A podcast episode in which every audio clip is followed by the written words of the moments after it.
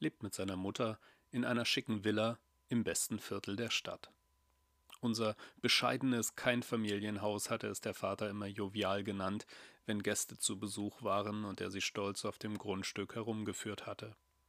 Damals ahnte noch keiner, wie recht er damit haben sollte.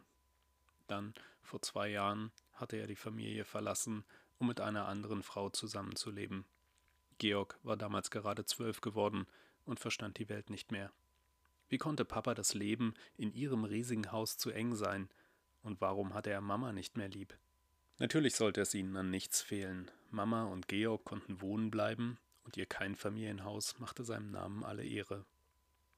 Georg darf sich wünschen, was er will, und früher oder später bekommt er es auch für gewöhnlich, wenn nicht von Mama, dann von Papa. Einer von beiden unterschreibt auch immer seine Klassenarbeiten.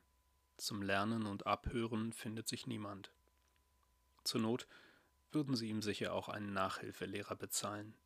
Für den Fall, dass wirklich mal gar nichts mehr gehen sollte, ist Mama als Vertreterin des Elternrates in der Zensurenkonferenz.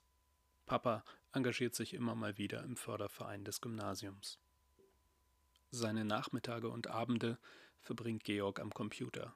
Die Bässe in seinem Kopfhörer lassen ihn alles um sich herum vergessen. Die virtuellen Welten auf seinem Flachbildschirm helfen ihm, sich weniger allein zu fühlen. Neulich, im Ethikunterricht, hatte er eher beiläufig gehört, dass Christen daran glauben, dass Gott als ein liebender Vater für seine Kinder da ist. Georg war fasziniert. Er wünscht sich keinen Vater, der ihm alles kauft, sondern einen Vater, mit dem er alles teilen kann.